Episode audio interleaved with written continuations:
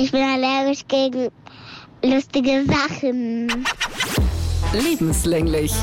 Der Mama-Podcast. Hey Mama, hey Mama, hey Mama. Das war so niedlich.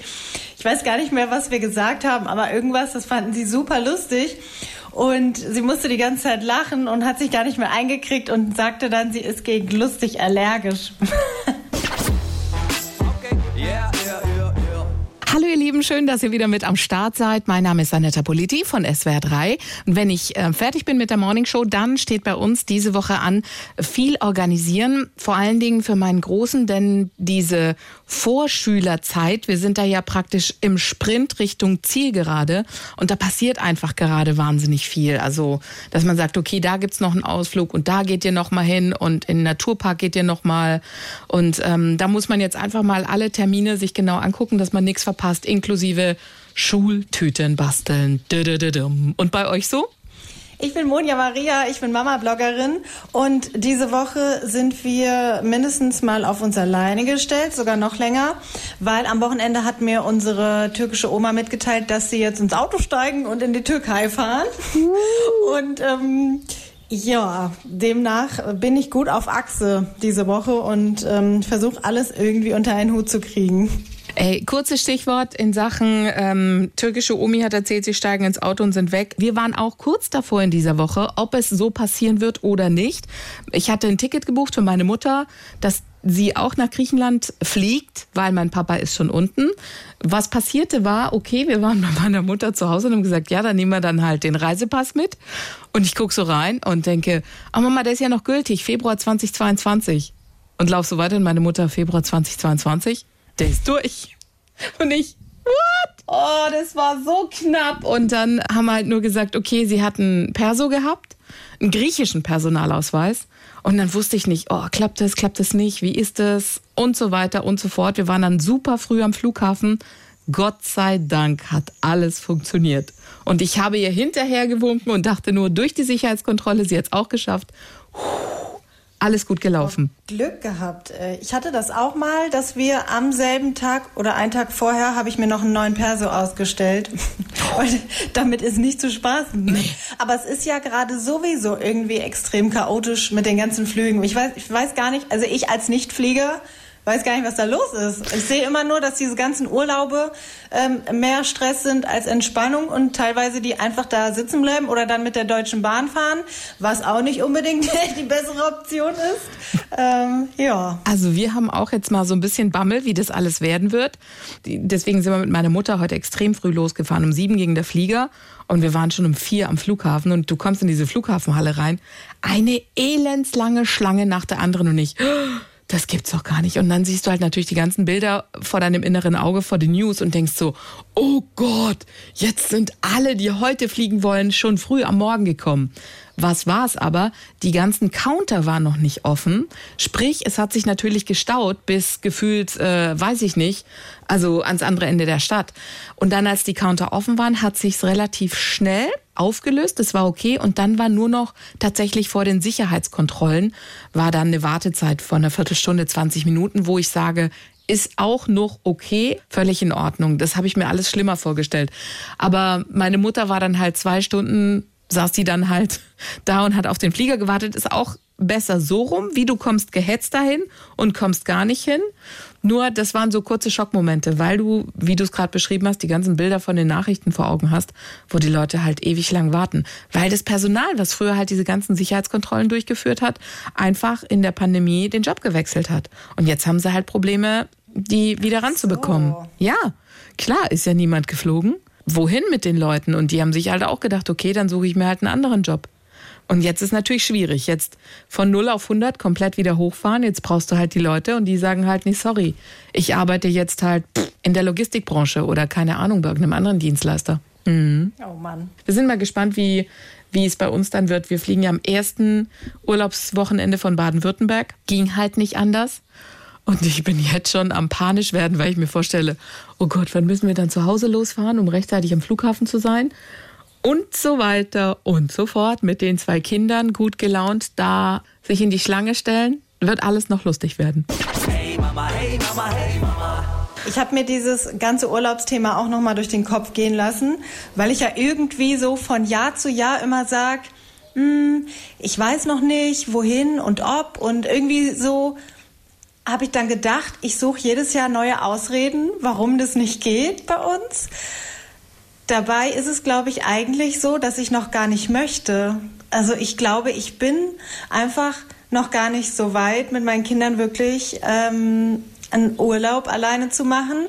Es ist ja immer so, bei mir zumindest, wahrscheinlich bei anderen Alleinerziehenden, dass man so Step by Step mehr macht alleine und sich mehr zutraut. Ähm, das war ja bei uns vor kurzem jetzt auch erst das Freibad. Aber ich glaube, beim Urlaub bin ich einfach noch nicht so weit. Ich glaube, äh, tief in mir drin traue ich es mir einfach noch nicht zu und deswegen ähm, suche ich dann immer Gründe, warum es schon wieder nicht geht oder wieder nicht passt. Aber wäre es vielleicht eine Möglichkeit zu sagen, du machst es mit einer Freundin zusammen? Zumindest für den Anfang, weißt du? Wenn man irgendwo Finde keine. Finde da mal eine. Ich weiß nicht, wie es anderen geht. Ähm, das ist unheimlich schwer. Also es ist ja schon schwer, überhaupt alleine was mit Freundinnen zu planen und mit Kindern so. Die meisten sind ja äh, entweder vergeben, verheiratet und haben dann natürlich ihre Urlaube verplant. Ähm, ja, also ehrlich gesagt bleibt da einfach keiner mehr übrig. Doch eine Freundin hätte ich, aber die hat halt eben vier Kinder und da kommen wir dann auch wieder in die Bredouille. Ähm, wohin und dass es eben auch finanziell machbar ist. Ne? Also das ist wirklich nicht so einfach. In der Theorie ist das schön. Mhm. Oh, ich schnapp mir jetzt eine Freundin und wir machen Urlaub mit den Kindern, aber da bleibt einfach keiner. Kann es natürlich schwer vergleichen, aber diese Freibad-Geschichte, die habe ich mir dieses Jahr das erste Mal alleine zugetraut, weil klar, mein Mann arbeitet halt auch viel und da musst du halt viel halt einfach auch alleine machen. Und dann ging es halt um Freibad. Wir haben es, die meiste Zeit hat es immer irgendwie geklappt, dass wir zu zweit am Start waren. So, und dann dachte ich, das Prinzip Freundin, komm, du fragst mal eine Freundin, ob sie Zeit hat, mit ins Freibad zu gehen und dann gehst du halt mit beiden alleine ins Freibad. Und so habe ich es dann gemacht und das war, das hat super gut funktioniert, weil der Nico war dann in Anführungszeichen aufgeräumt, also der war halt viel mit seinem Kuppel unterwegs und dann konnte sie halt darauf aufpassen. Anetta? Hörst du mich? Ich mach mal, ich mach mal hier die Fenster zu. Die Leute haben die Hitzewelle gerochen und fangen an, hier rumzusäbeln. Ich weiß nicht, ob man das Stört hört. mich aber gar nicht. Total schön. Ist so ein schönes Gefühl von Sommer. Von deutschem Sommer. Jetzt ich auf, jetzt macht er das Gerät aus. Das war ja klar. Ja, natürlich. Da hatte ich am Fenster gesehen. Okay, weiter im Text. Genau. Also, wie gesagt, mit einer Freundin und dann hat es sehr gut geklappt, weil ähm, dann waren wir so ein bisschen zu zweit. Sie hat dann auch mal auf die Jungs mal aufgepasst oder wenn die zum Springturm wollten oder ein anderes Becken. Und es war dann, hat mir dann auch so dieses Gefühl gegeben, okay, du kannst es auch alleine packen. Also, natürlich habe ich mich dann immer mal wieder auf sie berufen, habe gesagt, du hast du mal kurz mit einem Blick, ich gehe kurz an die Tasche und hol, was weiß ich, Spritzpistole oder was zu trinken oder so. Und, ähm, und dann habe ich es mich auch alleine getraut mit beiden und habe gesagt, so, jetzt, das kriegen wir hin, weil ich merke, dass der Große einfach schon sehr gut hört. Und im Freibad sowieso, weil wenn ich sage, nee, du wartest, bis wir kommen, bis die Melli draußen ist oder bis was auch immer.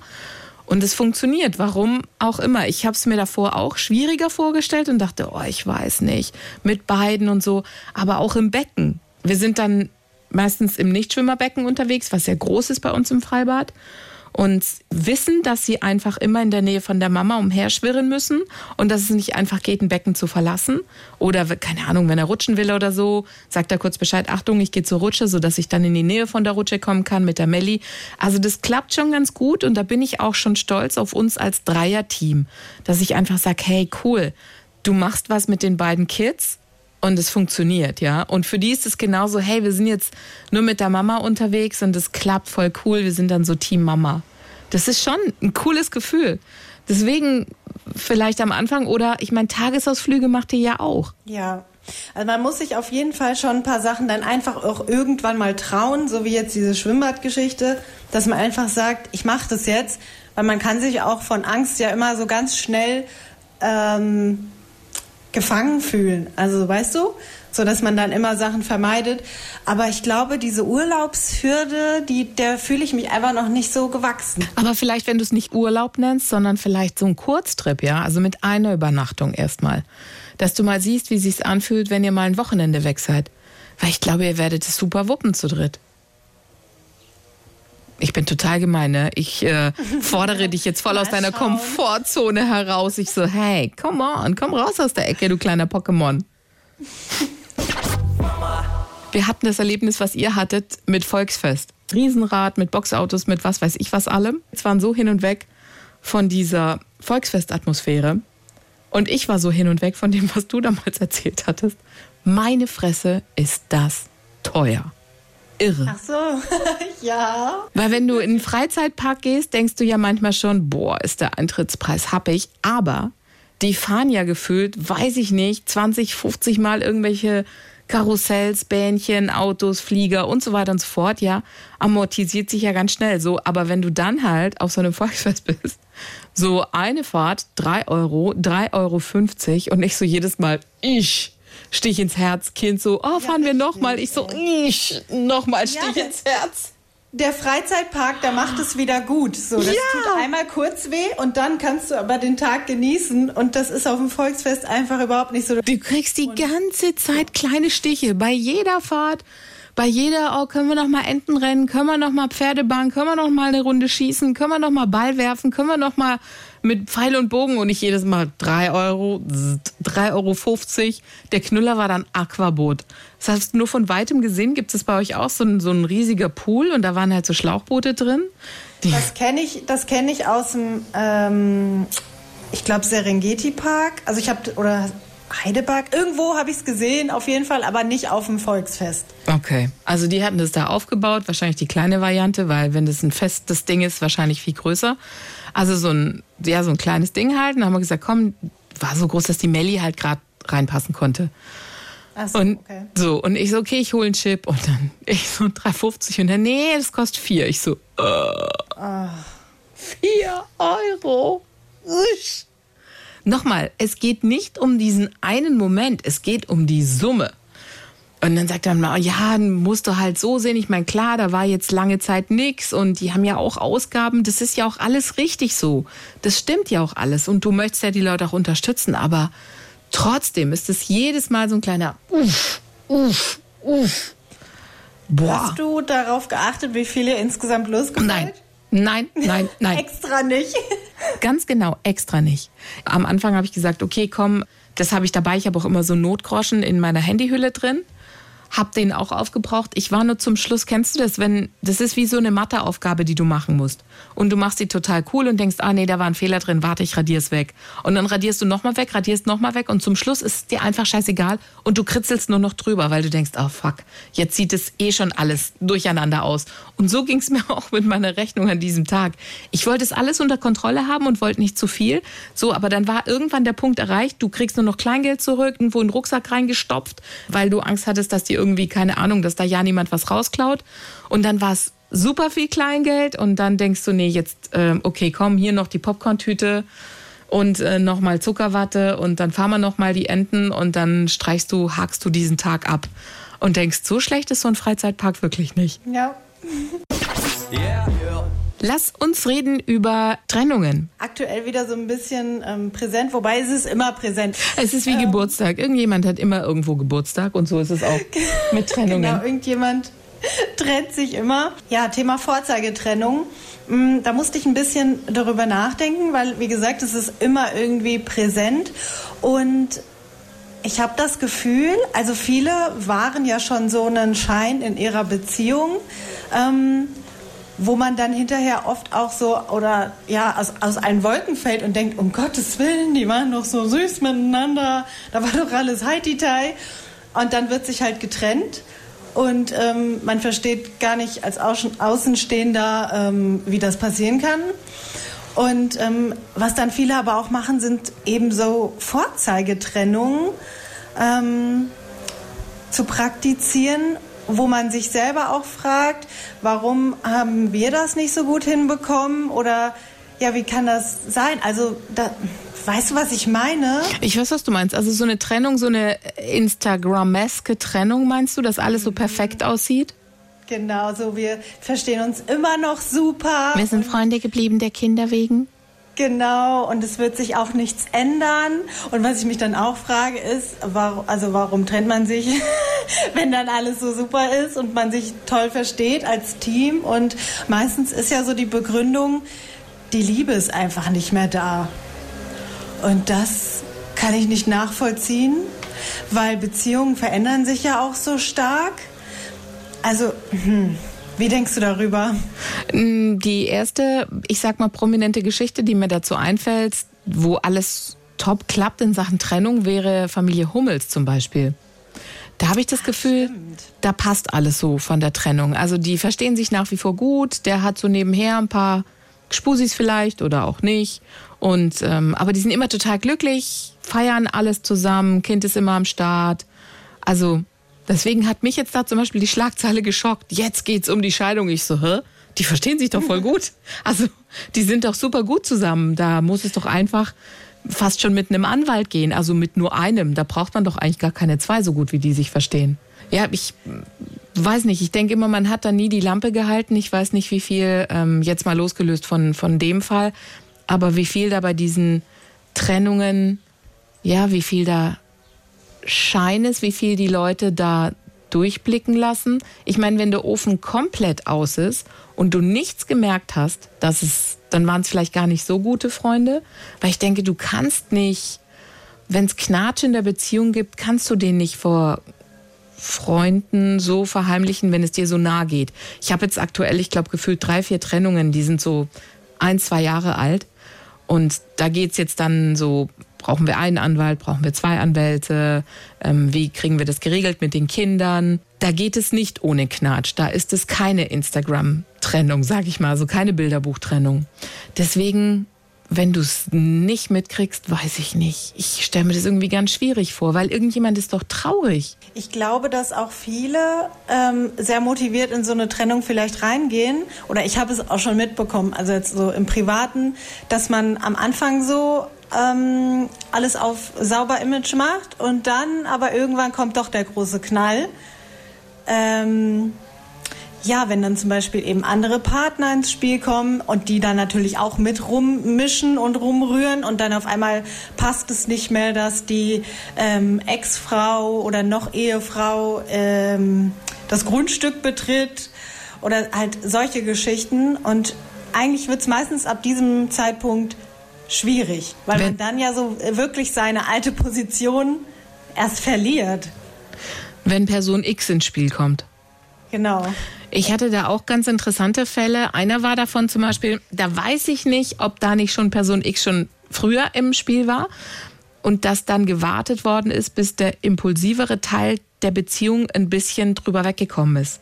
Weißt du, die Trennung ging von, ging von ihr aus und dann wusste ich nicht, okay, war das jetzt so lange hingehalten, bis praktisch er drüber hinwegkommt und dann tralala, hallo, Ah ja, verstehe. Weißt du?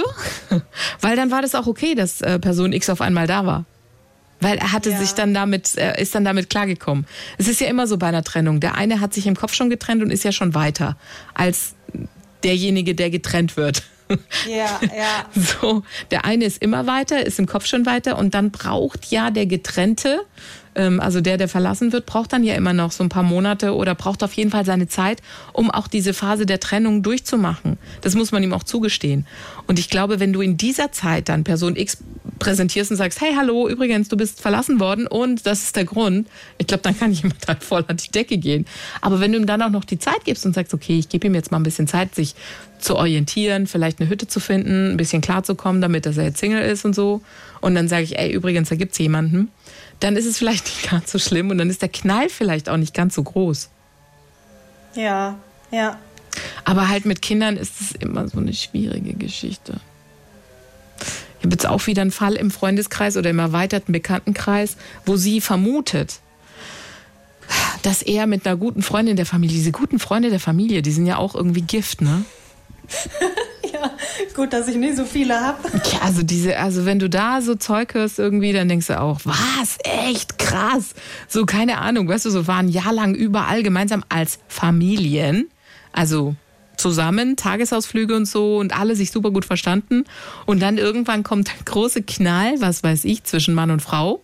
Also zwischen Mann von einem Paar und Frau von dem anderen Paar. Und du denkst so, hä? Und dann, ja, da war irgendwas und haben sich komische Nachrichten geschrieben, wo ich sage, Moment mal, Wie ist es überhaupt so weit gekommen, dass ihr euch komische Nachrichten schreibt? Weißt du so? Hä? Um Gottes Willen. Welchen Teil hat man da verpasst? Ich glaube, da tun sich schon manchmal so ziemliche Abgründe auf, wo du dann echt Ja. sagst, was ist da los? Und dann auf einmal Freunde hat, der braucht keine Feinde mehr. Nee, wirklich. Also das sind so Stories, wo ich sage, das gibt's doch gar nicht. Aber man hat nie die Lampe gehalten. Ich liebe aber auch solche Stories, weil das sind die Momente, wo ich immer tief durchatme und dankbar bin, dass ich Single bin. also es sind immer diese, wenn ich, ich habe ja öfters auch mal diese Momente wie jede Singlefrau, dass sie so ja Trauer und so, ach wäre es nicht schön. Aber dann kommt wieder irgendjemand mit so einer Geschichte und dann sitze ich da einfach nur und denke, ha, da ist niemand, der mich verarscht. Ja, ich, ist also, das schön. ja, genau, weil, also, da hörst du Sachen, auch so Geschichten wie, ja, also, die sind ja zusammen und die begegnen sich da jeden Morgen und du denkst so, was? Wie? Und dann stehst du da vor so einer, keine Ahnung, wenn die Mädels das irgendwie erzählen und ich so, hä? Und dann so, ja, hast du das noch mit? Nicht? Weißt du so, ist dir das noch nie aufgefallen? Ich so, äh, ich bin dann halt immer voll das Schaf. Voll das Schaf. Ich so, nein, mir ist sowas nicht aufgefallen. Weißt du so, da wird über, über einen gesprochen und dann so, ja, muss mal aufpassen, weil, hm, hm, hm, und wirft dann halt einen Blick oder hat's abgesehen auf und ich so, was? Also das sind so, das sind so, ja, da, keine Ahnung, ich habe nicht sofort das Gefühl, okay, ähm, der Bereich Schule oder Kids oder Kindergarten ist bei mir nicht so besetzt, dass ich sage, das ist ein potenzieller Markt für Seitensprünge. Guck mal, der Kindergarten ist vielleicht auch noch ein bisschen früh. Ähm, mir hatte letztens eine Mami geschrieben, da ging es auch äh, um dieses Thema mh, und sie sagte, dass sie traurig ist, wenn sie dann in meinem Kindergarten ist und sieht die ganzen schönen Familien. Und ähm, ich habe das Thema nicht nochmal aufgegriffen, aber ich habe mir halt gedacht, warte noch mal ein paar Jahre ab, dann sieht das Verhältnis nämlich schon ein bisschen anders aus, weil in diesem Alter sind halt die meisten irgendwie noch, ja, relativ glücklich vielleicht auch. So, aber desto älter die Kinder werden, desto höher ist ja auch die Scheidungsrate. Ich glaube aber, dass das auch teilweise recht schlaue oder dass das ja doch, dass das schlaue Leute sind, die sich recht früh trennen, weil der Großteil, ähm, der sich eigentlich trennen müsste, glaube ich, länger durchhält, was aber dann am Ende auch nichts bringt. Also von denen, die bei denen es kriselt, weißt du, wie ich meine? Die, die auch nicht wirklich glücklich sind. Ich glaube, dass die Leute eher noch länger dran festhalten. Ich weiß nicht. Ich weiß halt nur auch von früher, so bei Freundinnen, dass halt super viele Eltern auch einfach immer am Streiten waren und so. Und ähm, also klar, dass man nicht irgendwie nach einem Jahr schon sagt, es ist jetzt schwierig, jetzt trennen wir uns und ciao. Aber dass halt total viele das so wie durchprügeln, weil sie denken, es muss so sein. So, die armen Kinder. Und dann ähm, trennen sich ja auch ganz viele, wenn die Kinder dann aus dem Haus sind. Hast du das mal erlebt? Das kommt ganz oft vor. So als hätten sie dann so die Ziellinie erreicht und denken sich dann so, und jetzt scheiße ich aber auf die Brigitte. und tschüss. Hey Mama, hey Mama, hey Mama. Noch eine Sache zum Thema Vorzeigetrennung, die mir so ein bisschen im Kopf herumschwirrt als, ähm, ja, als Getrennte. Ähm, dass oft auch so gesagt wird oder dass halt ja nach außen hin erzählt wird, wie das jetzt gemacht wird und dass das alles so toll durchgezogen wird und die Planung und wir wechseln uns ab und dieses und jenes.